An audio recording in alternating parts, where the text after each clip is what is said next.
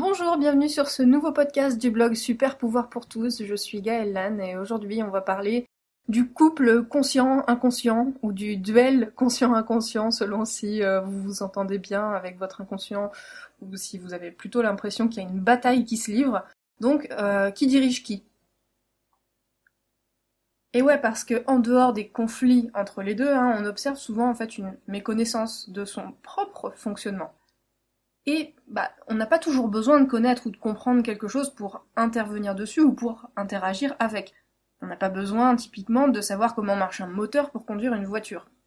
Mais c'est quand même intéressant d'avoir quelques bases, bah, ne serait-ce que pour ne pas lutter au mauvais niveau, en fait, ou plutôt agir au bon niveau pour la tournure positive. J'avais déjà parlé des trois cerveaux dans mon article sur euh, penser et agir avec un exercice très pratique, avec tête, cœur et ventre, mais aujourd'hui, on va revenir là-dessus un peu plus en détail, un peu différemment. Plus en détail pour, euh, j'espère, faire un peu plus simple. Tout ça pourquoi? Eh bah pour euh, mieux vivre sa vie et ses émotions, un peu comme tout ce que vous trouvez ici de toute façon. Et donc pour euh, le podcast d'aujourd'hui, je continue sur mes notes du cerveau magicien de Roland Jouvin. Donc les trois cerveaux. Alors ces trois cerveaux, ils sont apparus l'un après l'autre dans l'évolution. Donc ça se fait sur des milliers d'années. Ils sont en quelque sorte superposés. On va commencer par le début avec le cerveau reptilien, donc ça c'est le premier, c'est le cerveau primitif qui assure les fonctions de vie et de survie. Donc ça veut dire euh, l'éveil, la faim, la soif, la sexualité. Tout ça, c'est complètement automatique chez nous. Et donc c'est dans ce cerveau-là que naît le plaisir, le sentiment de satisfaction des besoins accomplis. Ensuite, le deuxième, c'est le cerveau limbique, le cerveau émotionnel qui regroupe les compétences affectives et sociales, donc c'est-à-dire la motivation et l'envie, le sens d'appartenir à un groupe, les systèmes de récompense, les soins parentaux et donc bah, les émotions et l'affectivité. Et puis le dernier, le plus récent, c'est le néocortex, donc le nouveau cerveau. Lui, c'est le cerveau intellectuel qui nous gratifie du raisonnement, du langage, de la symbolique, planification, imagination, abstraction, enfin en gros tout ce qu'on appelle l'intelligence.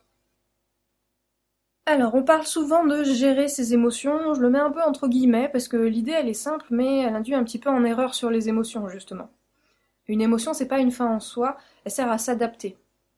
À la fois l'émotion, elle informe sur l'état émotionnel donc de la personne, mais aussi sur ce qu'elle est en train de faire pour rétablir un équilibre dans sa vie. C'est pour ça que si le travail est bien fait, quand vous vous retrouvez face à une situation similaire, vous réagissez moins fortement, vous avez vécu un truc, vous en avez appris quelque chose, et la fois d'après, eh ben, ça passe mieux. À ce moment-là, vous êtes plus adapté à certaines situations. Le fait de pleurer, ça soulage réellement, physiologiquement, des tensions qui sont trop fortes pour en rester aux pensées. Quand vous êtes en colère, selon votre façon de le vivre, vous allez aussi trouver quelque chose pour rétablir un équilibre. Dans l'immédiat, certains vont aller nager pour évacuer ces tensions, différentes de celles de la tristesse, donc D'autres vont chercher l'équilibre par la vengeance, solution qui, soit dit en passant, ne soulage en général de rien, en fait. Donc enfilez plutôt votre maillot de bain, et puis bah, il y en a d'autres qui sont bloqués dans la rancœur, qui est différent de rancune, rancune qui est le désir de vengeance, pour la nuance. Alors c'est un vaste sujet, hein, mais euh, la clé de la gestion des émotions, en gros, réside notamment dans le fait de les accueillir et de les vivre pleinement. Pour partir, eh ben, il faut entrer et passer à travers. Donc je reviens un peu sur ce, duo conscient-inconscient. Et justement, on va parler aussi du duo cavalier-cheval. Alors ce serait bien présomptueux de dire ce que c'est l'inconscient dans sa totalité, euh, on ne sait pas, mais ici aujourd'hui on va diviser le cerveau entre un cavalier et un cheval. Le cavalier c'est le néocortex, l'intellect, et le cheval c'est la combinaison du reptilien et du limbique, donc du primitif et de l'émotionnel. Donc on va voir un petit peu en détail le cheval, le cheval, il est super rapide. Il a une super mémoire, il enregistre tous les événements pour les comparer les uns aux autres et nourrir le système d'alerte. Bah ouais, parce que si on oubliait que traverser dans la route sans regarder c'est dangereux, sans doute on n'aurait pas beaucoup d'occasions de se le rappeler. C'est aussi ce qui fait qu'on a du mal à refaire confiance à quelqu'un après une trahison. Notre système a enregistré que ça craint et veut pas nous faire prendre un risque. Donc là, la méfiance, c'est de la sécurité. Le cheval, c'est lui qui a faim, soif, qui a des désirs sexuels, qui est expressif, intuitif, colérique. Le cheval, c'est l'énergie. Ensuite, on a le cavalier. Contrairement au cheval qui grandit plus, lui, il évolue tout le temps. Il est de plus en plus intelligent. Par contre, il est plus lent. Sa réflexion, elle demande du temps, il est plutôt du genre euh, compliqué.